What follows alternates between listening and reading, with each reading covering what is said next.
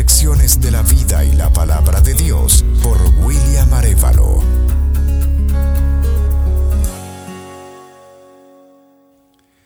Hola, que Dios le bendiga. Qué bueno que tenemos la oportunidad de estar creciendo en el Señor a través de este medio gracias a la tecnología. Y quiero invitarle a que podamos inclinar nuestro rostro y vamos a orar. Padre bueno, gracias porque podemos estar unidos, Señor, en un mismo sentir a pesar de la distancia, Señor. Gracias a esta posibilidad que hay del Internet. Hoy te pido en el nombre de Jesús, por cada uno de mis hermanos que está escuchando esta transmisión, Señor, que allí donde ellos están, tu presencia pueda llegar, pueda transformar, Señor, pueda hacer algo nuevo. Hoy pido consuelo, Señor, para aquellos que están pasando momentos difíciles, situaciones adversas, Señor, con algún ser querido que ha fallecido. Hoy pido, Señor, paz que sobrepasa todo entendimiento para aquellos, Señor, que están pasando eh, problemas financieros. En el nombre de Jesús, Señor, yo te pido que tú traigas provisión, Señor, que no falte.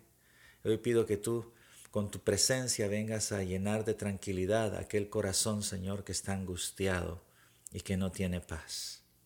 Señor, que hoy la Escritura hable a nuestras vidas y que nos transforme para siempre. En el nombre de Jesús oramos, Señor. Amén. Amén.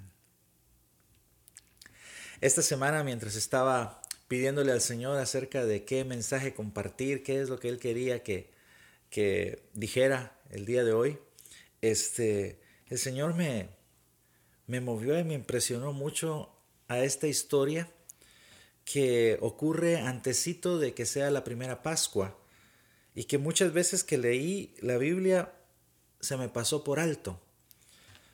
Pero hoy, hoy espero que también le pueda hablar a su vida. Vámonos a Éxodo capítulo 6, versículo 9. Éxodo capítulo 6, versículo 9. Leo de la nueva traducción viviente. Y dice así la palabra del Señor. Así que Moisés le dijo al pueblo de Israel lo que el Señor había dicho, pero ellos no quisieron escucharlo. ¿Por qué? Porque estaban demasiado desalentados por la brutalidad de su esclavitud. Dios habló con Moisés y le dio un mensaje para el pueblo de Israel. Cuando Moisés entregó el mensaje, el pueblo no lo escuchó. ¿Por qué no escuchó ese mensaje de Dios? Porque estaban demasiado desalentados. ¿Alguna vez nos habrá pasado eso? ¿Alguna vez le habrá pasado eso a usted? Dios está dando un mensaje, Dios está hablando a su vida, pero usted prefiere no escuchar porque está demasiado desalentado. A veces nos portamos nosotros muy ah, juzgadores, sería la palabra tal vez, muy duros, somos muy duros para juzgar al pueblo de Israel, porque decimos, ah, si yo hubiera estado ahí, yo sí hubiera escuchado el mensaje. Pero cuando pasa en nuestras propias vidas, la mayor parte del tiempo, nosotros actuamos como el pueblo de Israel. Ahora, Mire, mire qué tremendo. Y esto es lo que captó mi corazón. Vamos a ver cuál es ese mensaje que Dios le había dado a Moisés y que el pueblo de Israel no escuchó por motivo de su angustia. Y, vamos a encontrar la primera parte de ese mensaje unos versículos arriba, en Éxodo capítulo 6, versículos 2 y 3. Y dice así, Dios también le dijo, yo soy Jehová, el Señor me aparecía a Abraham, a Isaac y a Jacob como el Shaddai, el Dios Todopoderoso. Pero a ellos, y mire qué tremendo dice, pero a ellos no les revelé mi nombre, Yahvé, o Jehová, dicen otras traducciones, o el gran yo soy. Yo leí esto hace unos meses atrás y me sorprendí. Y dije, Dios está diciendo que se reveló a Abraham como el Shaddai, pero que ahora se estaba revelando a Moisés con un nombre que es la esencia misma de Dios, el gran yo soy. Y El pueblo de Israel tiene la oportunidad de conocer a Dios de una forma que no lo había conocido ni Abraham, ni Isaac, ni Jacob. Y cuando se les dice vas a conocer a Dios en esa nueva forma, ellos no escuchan porque están demasiado desalentados. Están muy metidos en la realidad de su angustia que no les permite escuchar lo que Dios está diciendo. Dios se va a revelar de una nueva forma a ellos y ellos no lo escuchan. Quizás Dios se quiere revelar hoy de una nueva forma a ti. Quiere llevarte a una nueva dimensión en Él. Pero si tu angustia es la que está ocupando el primer lugar en tu corazón, no vas a poder escuchar lo que el Señor te está diciendo. Cuando Dios le está diciendo a él, ahora me vas a conocer como el gran yo soy, le dice, me vas a conocer como el Dios que cumple sus promesas, el que libera y el que se relaciona en persona. Es mi oración, mi hermano, que cualquiera, que cualquiera sea la angustia que estás pasando el día de hoy, no te impida escuchar el mensaje que Dios tiene para ti que no te impida conocer esa nueva dimensión de Dios para tu vida. Quizás tu angustia es la pérdida de un trabajo. Quizás tu angustia es el temor de la enfermedad. Quizás estás llevando tristeza o el dolor por la pérdida de un ser amado. Pero aún en la brutalidad de tu angustia, te animo a escuchar lo que Dios tiene para decirte porque las palabras que vienen de Dios son palabras de vida eterna. Vamos ahora al versículo 6, eh, Éxodo 6, versículo 6 al 8. Y esta es la segunda parte de ese mensaje. Por lo tanto, dile al pueblo de Israel, yo soy el Señor. Dios se está identificando ahora, está diciendo, este es mi nombre te liberaré de la opresión que sufres y te rescataré de tu esclavitud en Egipto. Te redimiré con mi brazo poderoso y con grandes actos de juicio. Te tomaré como pueblo mío y seré tu Dios. Entonces sabrás que yo soy el Señor tu Dios, quien te ha librado de la opresión de Egipto te llevaré a la tierra que juré dar a Abraham, a Isaac y a Jacob. Te la daré a ti como tu posesión exclusiva. Mire qué promesas más preciosas las que Dios está dando. Y termina en el versículo 8 diciendo, yo soy el Señor. Lo está sellando con su nombre. Dios está dando una promesa y la está sellando con su propio nombre. Y eso es lo que da el preámbulo para el versículo 9. Pero ellos no lo escucharon porque estaban demasiado desalentados. Ahora, es interesante para mí algo. Cuando se celebra la cena de Pascua, la primera Pascua se celebra porque Dios cumplió esta promesa. Dios los liberó de la esclavitud, de la opresión, y los está llevando camino a la tierra prometida. Conforme se fue celebrando la Pascua, como Conforme continuó la celebración de la Pascua, durante esa cena, el pueblo de Israel recuerda esas promesas que Dios le dio y que ellos no escucharon la primera vez debido a la angustia. Veamos, veamos cuáles son esas promesas. Dice promesa 1, te liberaré de la opresión que sufres.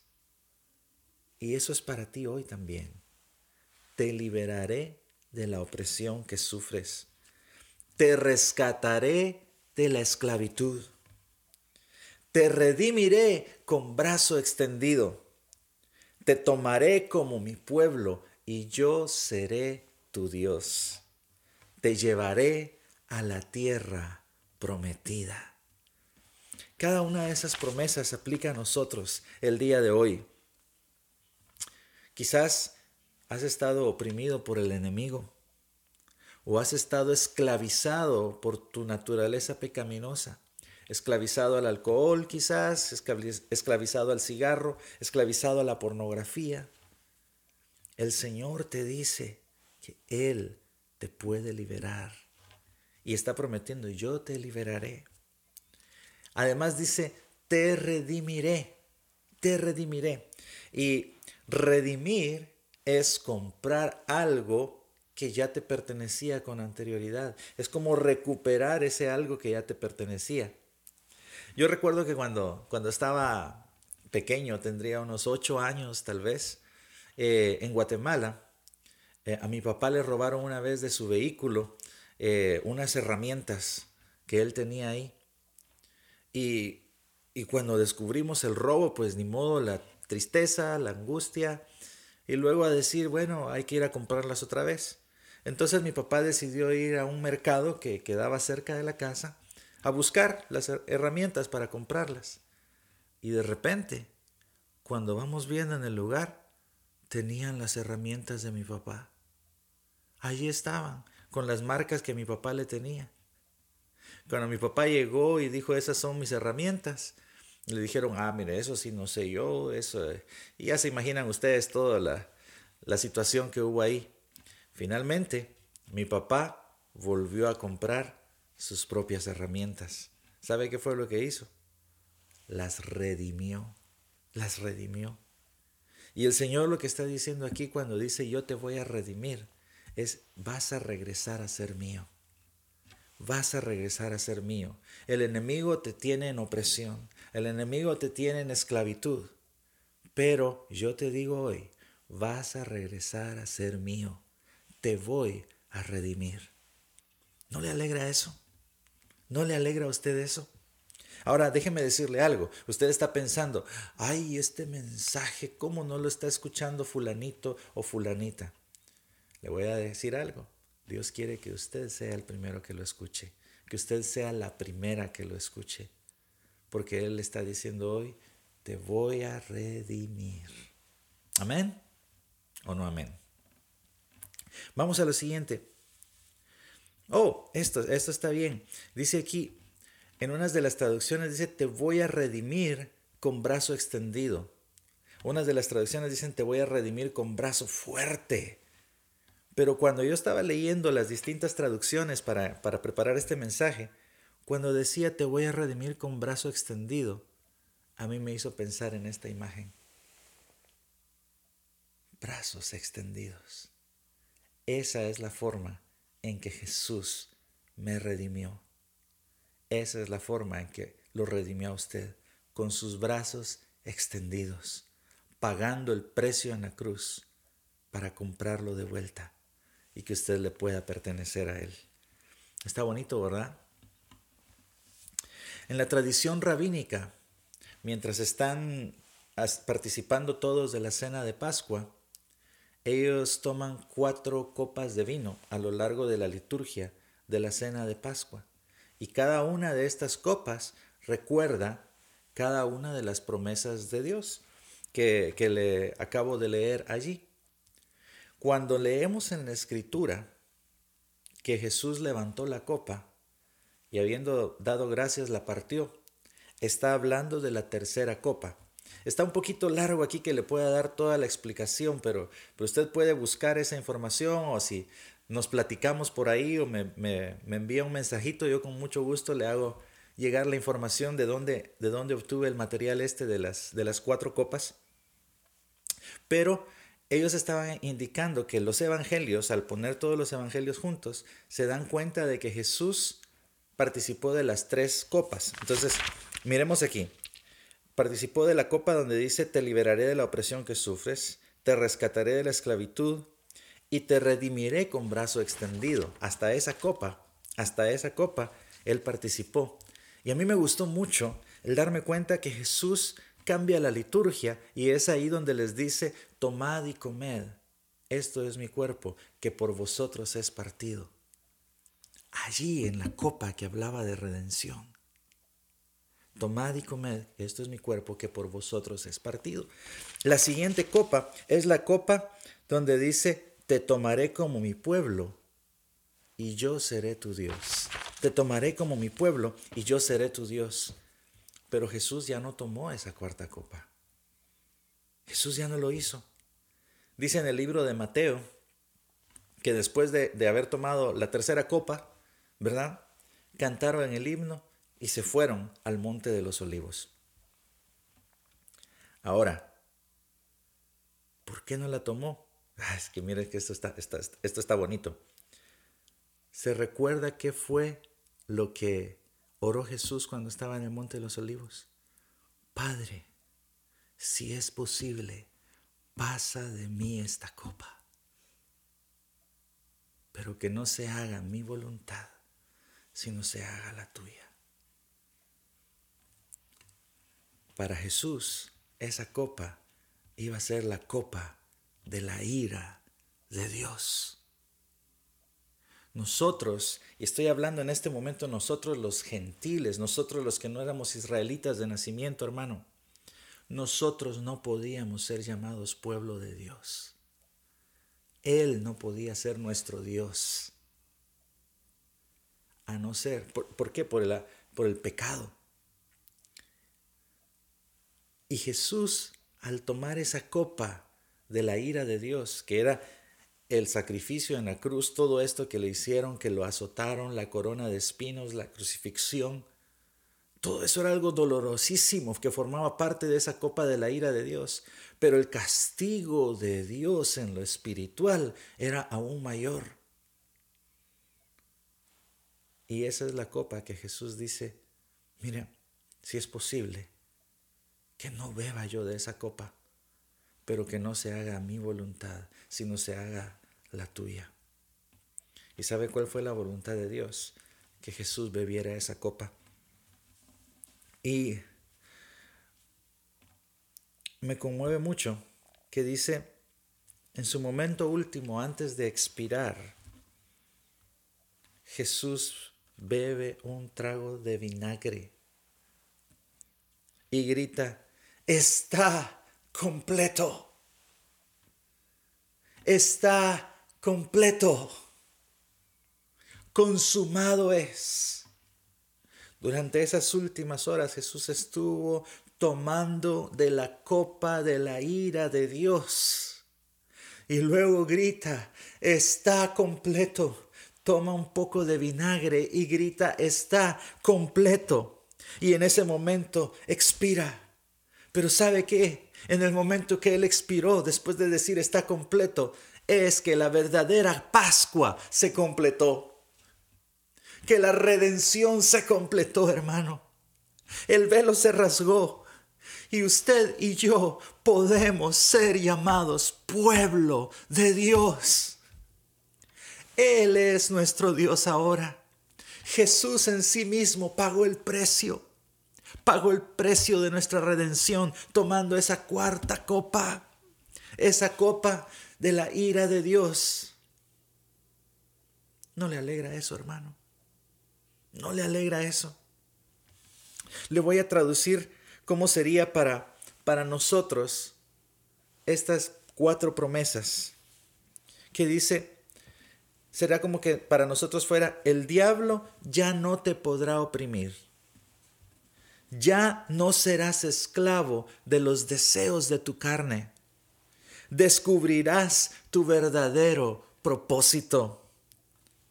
El mismo Dios vivirá dentro tuyo y un día te llamará a pasar la eternidad con Él en el cielo nuevo y en la tierra nueva. Mi amigo mi amiga que me está escuchando, estas son las promesas de Dios para ti hoy. El diablo ya no te podrá oprimir. Ya no serás esclavo de los deseos de tu carne. Descubrirás tu verdadero propósito. El mismo Dios vivirá dentro tuyo y un día te llamará para pasar la eternidad con Él.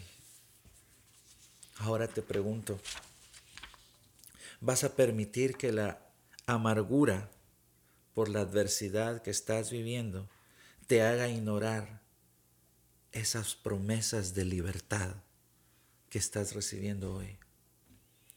Que no te pase como al pueblo de Israel, que cuando Moisés vino y les anunció estas promesas de libertad, ellos no lo escucharon porque estaban demasiado desanimados.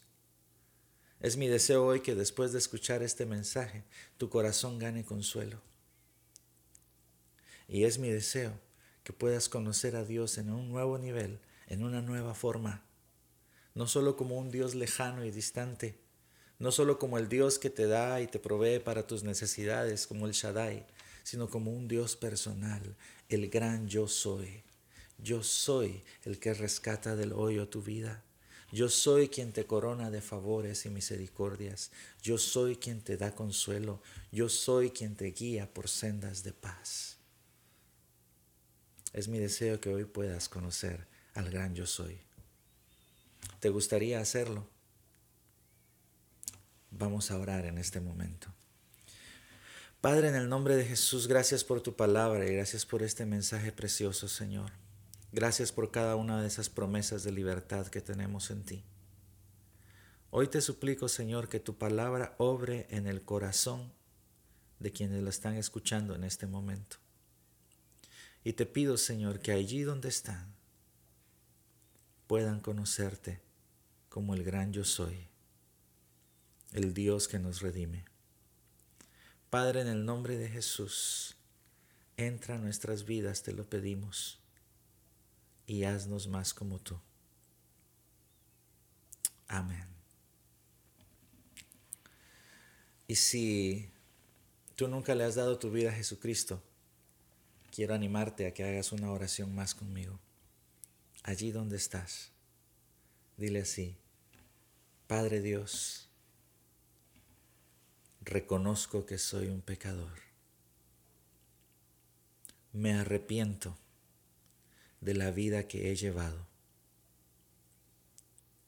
Por favor, redímeme a través de Jesucristo quiero nacer de nuevo y vivir para ti. Quiero participar de las promesas que nos has dado. En el nombre de Jesús. Amén.